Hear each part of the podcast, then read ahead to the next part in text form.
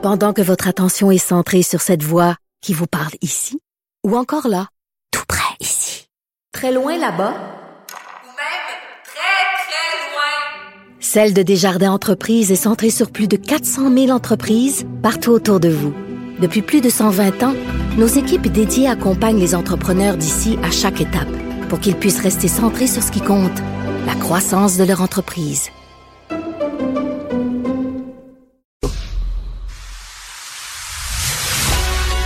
Il manie l'idée, la réflexion, la persuasion, le silence. Mario Dumont. Informé, cultivé, rigoureux. Il n'est jamais à court d'arguments. Mario Dumont. Pour savoir et comprendre.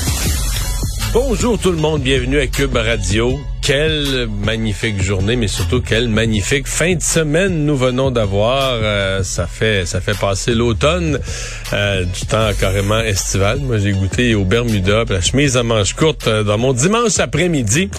pas souvent qu'on fait ça. passer le 20 octobre, le Royaume-Uni a un nouveau premier ministre, Rishi Sunak, après le mandat de 45 jours de Liz Truss. C'est lui qui avait fini deuxième dans la course, l'ancien ministre des Finances sous Boris Johnson, euh, le plus jeune depuis quelque chose comme 200 ans au Royaume-Uni, 42 ans, devient premier ministre, le premier euh, qui est d'origine indienne à devenir premier ministre, mais c'est surtout un homme très très riche. En fait, sa conjointe qui est de la famille indienne, Murty, encore plus euh, riche que lui. Les deux ensemble sont ramenés 100 dollars canadiens. Les deux ensemble, ils valent plus d'un milliard. En fait, ils sont plus riches que la famille royale.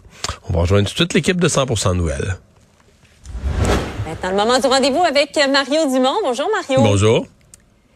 Parlons tout d'abord du tunnel. On a eu un avant-goût, une mise en bouche cette fin de semaine. Le plat principal, c'est dans une semaine, euh, le 31 octobre. Et là, on a une nouvelle ministre des Transports euh, qui va devoir, bon, justifier à quel point on n'avait pas le choix, bon, qu'on a mis du transport en commun, etc., pour tenter euh, de pallier.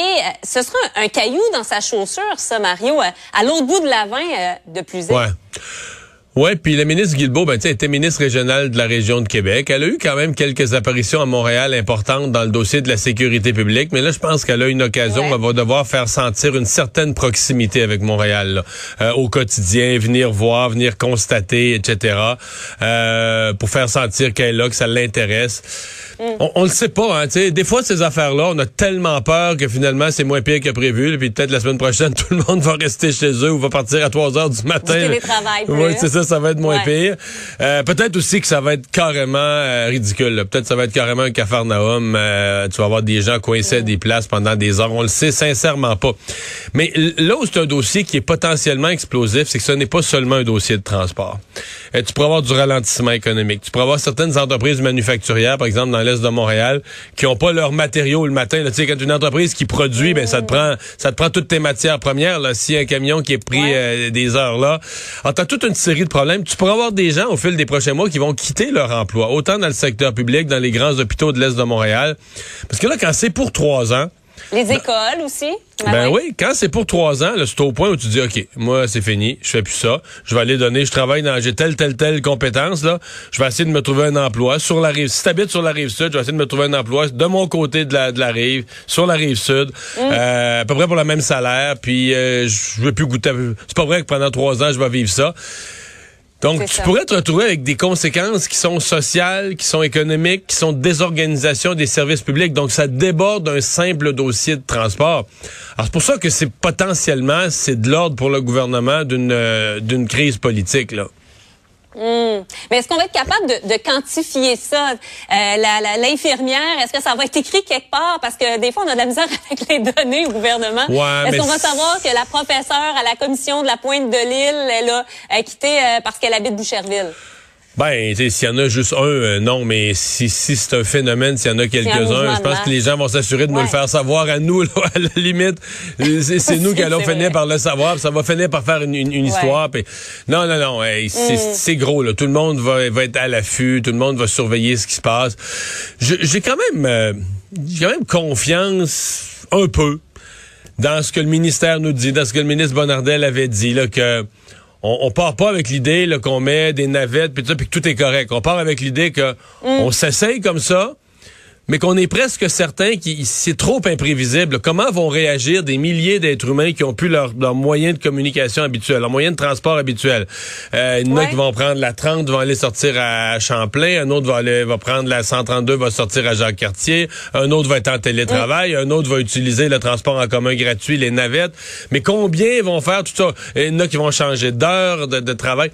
Alors c'est difficile et je pense qu'à cause de ça, c'est inévitable qu'il y, y, a quelque part, il y a des choses qui vont marcher dans les moyens de mitigation ont été mis par le gouvernement, il y en a qui vont marcher. Puis à mon avis, il y a des choses qu'on n'aura pas vues, des places où ça va aller s'engorger, puis tout ça, et où on va devoir là, développer des solutions au fur et à mesure. Donc, je trouve ça quand même rassurant qu'au ministère, on ait cette humilité-là de dire Regarde, on peut pas, on peut pas prévoir les réactions en chaîne qui vont découler de ces fermetures de voies-là. Mmh. Donc, on va rester ils nous garantissent la semaine prochaine d'avoir des équipes de vigiles sur le terrain qui vont surveiller tous les points qui deviennent chauds, tous les endroits où ça marche pas, pour aller voir qu'est-ce qui pourrait être fait pour euh, faciliter la circulation. Pour se, se réajuster. Euh, parlons par ailleurs de ces euh, révélations du Journal de Montréal. Le ministre Pierre Fitzgibbon, dont euh, le ministère a aidé une entreprise avec laquelle il a déjà eu des liens. Question également de son fiduciaire là, qui était administrateur. Il était à ton émission, Mario, pour, pour se défendre, pour expliquer. quelle est ta, ta, lecture de tout ça? Qu'est-ce que tu en as pensé? Ben, il rejette ça vite, tout en vrac du, du, revers de la main en disant que les gens comprennent pas mmh. comment ça fonctionne, Investissement Québec. Euh, D'abord, je pense que les gens comprennent comment ça fonctionne. Euh, on comprend, je pense personne, en tout cas, les gens informés là savent que on comprend que c'est pas le ministre qui arrive le matin puis qui signe des chèques selon son bon vouloir, qu'il y a des processus d'études puis que des grands dossiers comme ça où on investit des dizaines de millions, il y a des économistes qui ont passé le dossier, etc. Mais on comprend aussi qu'au travers, à travers les années, euh, dans les dossiers politiques, parfois, quand des gens influents sont proches du dossier, ça peut l'aider. Et que c'est ce qu'on appelle parfois des apparences de conflit d'intérêts ou, tu sais, des apparences de, oh, c'est, c'est délicat. Euh, dans ce cas-ci, il semble pas y avoir rien d'illégal. Celui qui était son fiduciaire, ben, il ne l'était plus après parce que ses affaires ont été transférées à la Banque nationale. Au moment où la transaction est faite, ben là, c'était pas finalisé. Euh, c'est une entreprise dont M. Fitzgibbon a été déjà lui-même administrateur. Bon, ça, ça remonte plus loin dans le temps, il y a, il y a 5, 6, 7 ans. Mais bon, on comprend aussi que cette entreprise-là, ben, elle peut pas être pénalisée. C'est pas parce que tu as eu euh, qu'un de tes anciens administrateurs est devenu ministre que tu es sur une liste noire des mm. gens qui ont plus droit aux programmes gouvernementaux. Là, il faut, faut pas aller d'un extrême à l'autre. Mais est-ce qu'il y a un enjeu? Tu quand le journal place les faits ce matin, à mon avis, tu fais lire ça par euh, 1000 personnes de bonne foi, là, 1000 citoyens, pas des pas des gens anti ou pro, mais des gens juste de bonne foi, ils lisent ça, ils vont dire hum, euh, je sais pas, euh, mal à l'aise un petit peu. Faudrait peut-être mettre un garde-fou ou deux de plus pour être sûr que. Moi, je pense que c'est la réaction qu'auraient beaucoup de gens là, tu sais. Et euh, ce matin, on avait la discussion à mon émission avec euh, Emmanuel, Philippe Vincent, puis les deux disaient, ben est-ce que dans des dossiers comme ça où le ministre Fitzgibbon est si proche, est-ce que le, le, l'avis final ou le chèque final devrait être signé par à la limite aller le faire vérifier au bureau d'Éric Girard, le faire signer par mettre la, la signature d'Éric Girard? Il y a, il y a un, un, questionnement. Mais dans le cas de Pierre Fitzgibbon, écoute, je peux te dire, là, pour, pour euh, probablement que dans les bulletins, on va rejouer l'extrait de ce matin. Non, non, il n'y a rien là. C'est parce que les gens comprennent rien comment ça marche.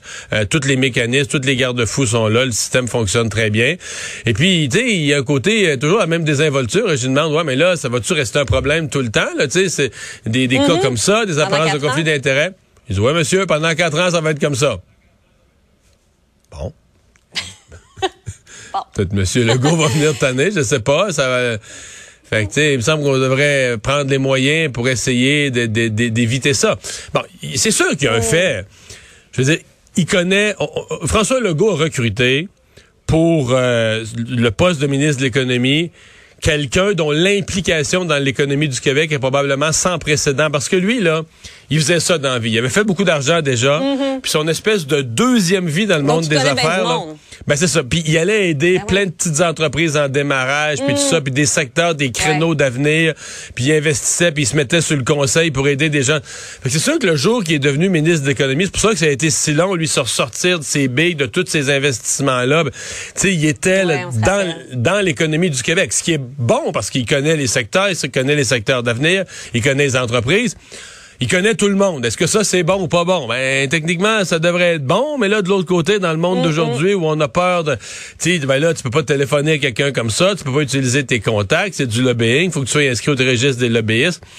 Fait que, tu sais, il est dans un... Son passé fait qu'il est dans plusieurs dossiers très, très, très à risque, avec quelque chose qui est certainement une compétence et un atout, mais qui devient un risque supplémentaire d'apparence de conflit d'intérêts, parce que dans mille et un dossiers, on va pouvoir dire, hey, il a déjà été mêlé, ou quelqu'un qui connaît, ou un de ses partenaires d'affaires a déjà été mêlé à ce projet-là. C'est certain que ça va arriver. Euh, il reste très peu de temps, euh, mais parlons de cette commission d'enquête à Ottawa, commission euh, Rouleau. On a appris il y a peu de temps que Doug Ford va être cité à comparaître et cité à comparaître. Oui, et je viens, écoute, j'ai ça chaud, chaud, chaud. Avant de rentrer en onde tout à l'heure, je lisais que c'est un journaliste du National Post qui disait que Doug Ford avait dit non avait dit qu'elle allait prendre des moyens juridiques. Là, c'est vraiment, là, j'ai pas pu vérifier, mais c'est un journaliste du National Post qui sortait ça en dernière heure, il y a quelques mm. minutes, que Doug Ford utiliserait les moyens juridiques à sa disposition pour faire casser la sommation à se présenter devant la commission. Euh, c'est quand même assez gros parce que techniquement, comme on dit, euh, si t'as rien à cacher en pareille matière, là, tout ça s'est passé publiquement. La commission d'enquête regarde sur ce qui s'est passé à l'époque de l'état d'urgence. Ça se passait dans sa province. Euh, mais mm-hmm c'était comme un peu prévisible. Là. Je veux dire, plusieurs témoins ont mentionné Doug Ford. Ça se passe en Ontario. C'est lui le patron en Ontario. Il a refusé que certains de ses ministres, certains de ses gens aient siégé sur des tables, des tables où la, la ville, le gouvernement fédéral était là, puis la province de l'Ontario n'était pas représentée parce que les gens avaient pas avaient l'ordre de Doug Ford de pas aller participer. Donc, il a joué un rôle. De toutes les manières, il a joué un rôle. Est-ce que c'est pas un mm. peu logique qu'il aille en répondre, qu'il aille donner sa version des faits? Moi, il me semblait que oui. Dossier qu'on va suivre. Merci beaucoup, Mario. Au revoir. Bonne fin de journée.